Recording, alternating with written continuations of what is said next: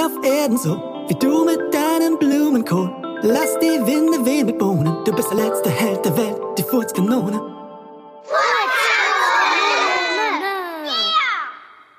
Die Furzkanone auf der Reise zum Mittelpunkt der Erde. Seit dem Flug der Furzkanone waren Stunden vergangen, bis die Limmelboys und Rade die genaue Absturzstelle im Feld gefunden hatten. Das Loch schien recht klein, aber dafür tief zu sein. Audentio musste mit der Pickelhaube voraus kerzengerade eingeschlagen sein und sich so einen langen Schacht weit nach unten in die Erde gebohrt haben. Und zwar richtig tief. Nachdem die fünf Jungs die Absturzstelle erstmal gesichert hatten, konnte mit der Bergung begonnen werden. Audi, hörst du uns? Audi, lebst du noch? Audi, kannst du uns sehen? riefen die Lümmelboys in das Loch hinunter. Als sie auf ihre Rufe keine Reaktionen bekamen, begann Nikita mit der Taschenlampe nach unten zu leuchten. Doch das Einzige, was die Jungs sahen, war gähnende Leere. Und als sie erneut nach unten riefen, erhielten sie als Antwort nur ihr eigenes Echo. Beides verriet ihnen, dass Audentio mit seiner Pickelhaube voran wohl ein wirklich tiefes Loch gegraben haben musste. Meint ihr, Audi lebt noch? fragte Nikita. Naja, ein Einschlag aus der Höhe und mit so einer Geschwindigkeit ist schon nicht so ohne, meinte Rade bedenklich, worauf Louis bemerkte. Zum Glück hatte er aber ja die Pickelhaube von Tommys Ur-Urgroßvater auf. Und der ist damit damals durch Hagel und Granaten gegangen, pflichtete Tommy bei. Hattest du nicht mal erzählt, dass er weit entfernt von der Front für die Sicherung der Schnapsvorräte zuständig war? Und sich komischerweise an keinen einzigen Tag vom Krieg mehr erinnern konnte? fragte Mehmet, was ihm von Tommy nur einen bösen Blick einbrachte. Ist doch jetzt auch egal, schaltete sich Louis ein. Es geht hier doch um Audi und nicht um Tommys Ur-Urgroßvater. Stimmt, sagte Rade. Hat jemand noch eine Idee, was wir machen können? Ja, meinte Nikita und zückte ein Blatt Papier und einen Stift. Als allererstes geben wir ihm ein Zeichen, dass wir da sind und ihn da unten nicht hängen lassen. Das ist schon mal ein Anfang und hilft ihm, nicht in Panik zu geraten, während wir uns überlegen, wie wir ihn da rausholen können. Wenn er noch lebt, fügte Rade hinzu. Die Jungs schauten ihn ernst an. Dann sagte Louis mit entschlossener Stimme. Natürlich lebt er noch. Er ist die Furzkanone und braucht jetzt unsere Hilfe. Also, legen wir los. Viele Kilometer weiter unten am Mittelpunkt der Erde war Audentio ohne Kohl und ohne Kraft mit einem weiteren Furz gerade mal kurz abgehoben und wieder auf seinen Po geblumst, als er etwas langsam heruntersegeln sah. Irritiert schaute Audentio erst nach oben und dann auf den Boden, wo vor ihm nun ein Stück Papier lag. Audentio glaubte seinen Augen kaum. In Nikitas fein säuberlicher Handschrift geschrieben, stand da Audentio, wir lassen dich nicht zurück. Wir holen dich da raus. Wenn du kannst, gib uns doch bitte ein Lebenszeichen von dir. In fester Freundschaft. Deine Lümmelboys und Rade. Von einer Sekunde auf die andere durchströmte Audi neue Lebensenergie. Er hatte eine Idee. Und trotz der misslichen Lage machte sich ein Grinsen auf seinem Gesicht breit. Er stand auf und fing an, tief einzuatmen. Auch wenn er ohne Kohl niemals von hier zurück an die Erdoberfläche fliegen könnte, würde er zumindest seine Freunde da oben erreichen mit seiner stärksten Waffe, dem Magenwind, und ihnen so anzeigen, dass er noch am Leben war. Oben am Einschlagsloch wartete man seit dem Abwurf des Briefes vergeblich auf ein Lebenszeichen Audentius. Die Nacht machte langsam dem Tag Platz, und die ersten Vögel begannen mit dem einsetzenden Morgengrauen zu zwitschern. Mit langen Gesichtern saßen die fünf Jungs um das Loch herum, und gerade als Rade sagen wollte, ich hab's euch doch gesagt, tönte es aus dem Loch. Dreimal kurz, dreimal lang, dreimal kurz. Gefurzt. Die Jungs sprangen auf. Voller Freude rief Luis. Das war Audentio. Oder eher sein Furz, ergänzte Mehmet. Und Nikita fügte hinzu, und was er uns da zusammengefurzt hat, hieß SOS. Dreimal kurz, dreimal lang, dreimal kurz. Audentio hatte also die Nachricht seiner fünf Kameraden gelesen und ihnen das weltweit bekannte Notsignal SOS, das in der Morsesprache aus einer Abfolge aus drei kurzen, dann drei langen und wieder drei kurzen Tönen bestand, zugefurzt. Ihr Freund war also am Leben und brauchte dringend Hilfe. Und die Lümmelboys ließen nicht lange auf sich warten. Nach wenigen Sekunden hatten sie einen Plan. Darin musste als allererstes stetiger Kontakt zu Audentio hergestellt werden. bevor man mit der eigentlichen Rettung begann. Dafür beschlossen sie, sich am besten mit ihrem Freund in der Morsesprache zu verständigen. Sie würden ihm Briefbotschaften runter in den Schacht werfen und er ihnen darauf mit seinem Hintern in der Morsesprache antworten. Eine tolle Idee. Nur kannte niemand von ihnen, bis auf SOS, irgendetwas vom Morsealphabet. Dann kam Nikita ein Gedanke. Wir brauchen Eugen. Der kann das mit Sicherheit. Alle anderen pflichteten ihm bei. Denn Eugen konnte vieles, was sie nicht konnten.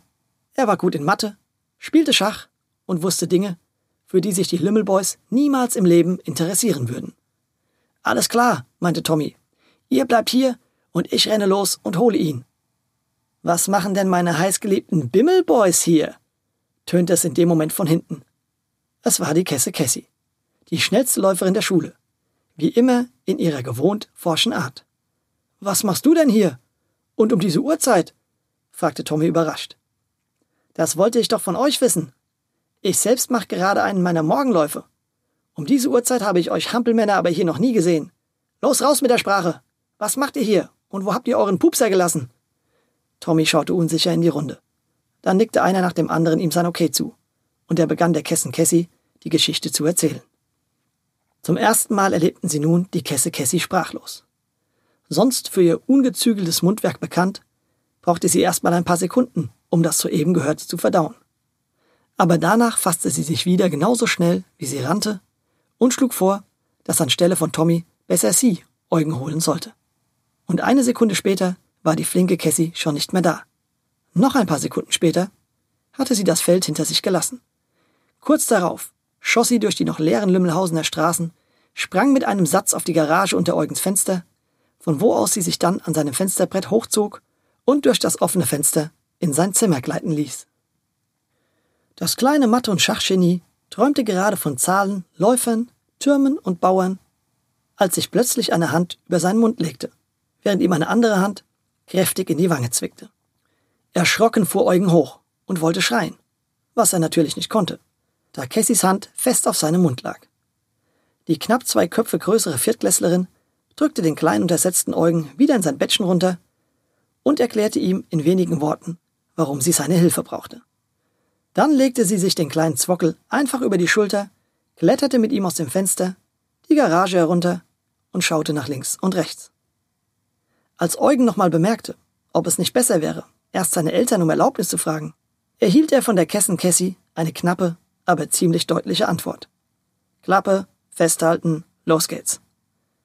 Und wenige Sekunden später verließ die große Sprinterin mit dem kleinen Mathe-Genie über der Schulter in einem Affenzahn Lümmelhausen in Richtung Wald und Feld. An der Absturzstelle angekommen, wurde Eugen gleich von den Lümmelboys instruiert. Eugen, schön, dass du hier bist. Wir brauchen dich. Du musst gleich jetzt das Morse-Alphabet aufschreiben. Dann werfen wir den Zettel runter zu Audentio und warten seine Antwort ab. Na, wenn es nur das ist, antwortete Eugen mit einem Schulterzucken und machte sich sofort an die Arbeit. Ein paar Minuten später schickten die Lümmelboys die nächste Nachricht auf ihre Reise ins Erdreich. Dann war Warten angesagt. Aber nicht lange. Kurz darauf tönte eine Serie von Fürzen zu ihnen nach oben. Eugen schrieb aufmerksam die Abfolge der Töne mit. Dann begann er zu übersetzen. Ich brauche Kohl. Viel Kohl, las er laut und deutlich Audentius Nachricht vor. Den soll er kriegen, rief Tommy erfreut und fragte die schnelle Cassie, ob sie nochmal ins Dorf flitzen könnte, um Kohl und andere blähende Köstlichkeiten für Audentius Bäuchlein zu holen.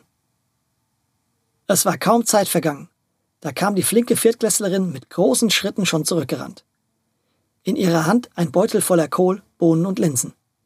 Das war alles, was ich auf die Schnelle kriegen konnte, sagte sie außer Atem. Luis nahm den gut gefüllten Beutel entgegen und nickte grinsend. Das müsste reichen, um den guten Audentio einmal um die Welt zu furzen. Alle mussten lachen. Die Stimmung war aufgrund der möglichen Rettung ihres Freundes bei allen wieder gestiegen. Audentio sah von oben etwas Großes Dunkles auf sich zufliegen. Instinktiv presste er sich an die Wand des engen Schachtes, und ein Beutel knallte vor seinen Füßen auf den Boden. Als er reingriff, schlug sein Herz höher. In seinen Händen fühlte er Kohl, Bohnen sowie Linsen und machte sich sofort an die Arbeit. Er schlang alles auf einmal hinunter. Dann steckte er den leeren Beutel in seine Hosentasche, zog sich die Pickelhaube wieder auf und machte sich startklar. Es war nämlich an der Zeit, sein Verlies hier unten endlich zu verlassen. Erst recht, als er merkte, dass sich mittlerweile ein paar Risse durch den Boden zogen, aus denen Hitze emporstieg. Bei genauerem Hinsehen hatte Audencio das Gefühl, dass in diesen Ritzen irgendetwas Rotes, Heißes brodelte und blubberte. Zeit zu gehen. Jetzt. Die Furzkanone atmete tief ein, zurrte den Gurt der Pickelhaube noch ein bisschen fester, konzentrierte all ihre Kraft auf ihr kleines Bäuchlein und ließ den Furz des Jahrhunderts fahren. Der Furz wäre so schon gewaltig gewesen. Aber Audentius Gase trafen bei seinem Kickstart mit dem lodernden Etwas in den Rissen im Boden zusammen, worauf eine zweite, noch größere Zündung unter Audentius Hintern stattfand. Diese gab ihm einen zusätzlichen gigantischen Schub und jagte ihn wie eine Rakete den etliche Kilometer langen Schacht hinauf. Nikita vernahm als erstes das Geräusch. Hört ihr das komische Zischen von da unten? Das ist Audi, rief Louis, worauf Eugen sachlich erklärte. Audentius Abgase werden mit der Glut ganz unten tief in der Erde ein Gemisch gebildet haben. Das und weiter konnte er den Satz nicht mehr ausführen. Denn in dem Moment schoss Audentio mit einer Stichflamme unter seinem Hintern aus dem Loch an seinen Freunden vorbei, weit hoch in den Himmel hinaus. Über das Feld, den Wald und Lümmelhausen hinweg, wo er auf der anderen Seite mit einem großen Platsch im kleinen Lümmelhausener Waldsee einschlug. Die Furzkanone war kein großer Schwimmer und von dem Aufprall auf dem Wasser benommen. Langsam sank sie in Richtung Grund bis auf einmal etwas an ihr zerrte, nach oben und in Richtung Steg. Es hatte sich in der Pickelhaube verhakt und zog Audencio nur mit einem kräftigen Ruck aus dem Wasser, so dass er hart auf seinem Rücken landete. Als er die Augen aufmachte, durchfuhr es ihn durch Mark und Bein. Er schaute direkt in das Gesicht des alten Erich Hinkelfuß. Na, wo du gerade hergekommen bist, frage ich lieber nicht. Vor allem mit einer Pickelhaube. Aber du kannst froh sein, dass ich dich hier rausgeangelt habe. Denn nach einem guten Schwimmer siehst du mir nicht aus, lachte der alte Erich Hinkelfuß erstaunlich freundlich. Komm, du brauchst jetzt erstmal was Warmes zu essen, beschloss der alte Mann und griff neben sich nach einem Topf mit Suppe, den er sich extra zum Angeln mitgenommen hatte. Da ist genug für uns beide drin. Die ist aber nicht mit Spinnenbeinen, oder? fragte Audencio skeptisch. Mit Spinnenbeinen? wunderte sich Erich Hinkelfuß. Als sie dann gemeinsam Suppe löffelten, berichtete ihm Audencio, was die Menschen im Dorf so alles über ihn erzählten. Und der alte Erich Hinkelfuß nahm es mit Humor. Er war eigentlich froh, dass man ihn hier draußen in Ruhe ließ, sagte er, so dass er alleine mit der Natur und sich im Einklang leben konnte. Ab und an fühlte er sich ein bisschen einsam, aber das wäre schon okay. Audencio fand den alten Mann nach kurzer Zeit gar nicht mehr unheimlich sondern eher sehr freundlich und bot ihm an, bei Gelegenheit einen Topf Kohlsuppe seiner Mutter vorbeizubringen. Aber nur, wenn ich die auch mit Skorpionsfüßen würzen darf, meinte der alte Hinkelfuß. Skorpionsfüße? fragte Audi irritiert. Ja, genauso wie die Suppe, die wir gerade essen. Schmeckt zehnmal besser als mit Spinnenbeinen, freute sich der alte Greis. Ah! schrie Audencio laut auf und ließ aus Schock einen ziehen, der ihn vom Steg hoch durch die Luft katapultierte, während ihm der alte Mann noch lachend Das war nur ein Scherz hinterherrief. Segelte Audi schon über den kleinen See, das Grundstück und das Haus des alten Hinkelfußes dahinter und krachte mit einem ordentlichen Rums genau in das Gebüsch, in dem er bei seiner ersten Begegnung mit Herrn Hinkelfuß gelandet war. Und wie beim letzten Mal kamen auch nun wieder die Lümmelboys um die Ecke gerannt. Gefolgt von Rade und Eugen. Was für ein Wiedersehen. Voller Freude fielen sich die Jungs in die Arme. Wir dachten, diesmal bist du vielleicht wirklich hinüber, meinte Mehmet und herzte seinen Freund noch einmal besonders kräftig. Als sie dann losgehen wollten, traf auch die Kesse Kessi am Gebüsch ein, die natürlich viel schneller als der Rest schon zum See gelaufen war. Ich dachte, du wärst in den See geflogen. Aber da war nur ein alter komischer Mann, der sich ganz alleine total schlapp gelacht hat. Ach, der alte Hinkelfuß. Der ist gar nicht so übel, wie alle immer behaupten sagte Audencio und berichtete auf dem Weg nach Lümmelhausen ausführlich von den Geschehnissen der letzten Stunden. Nachdem die Furzkanone und ihre Freunde zum Erstaunen ihrer Eltern den Tag und die Nacht durchgeschlafen hatten, machte sie sich am nächsten Morgen auf den Weg zum alten Hinkelfuß mit einem Topf Kohlsuppe unter dem Arm. Und die Moral dieser und der letzten Geschichte? Hör auf Vorurteile nicht. Und habe keine Angst vor Fremden. Begrüße sie mit deinen besten Fürzen und offenen Händen.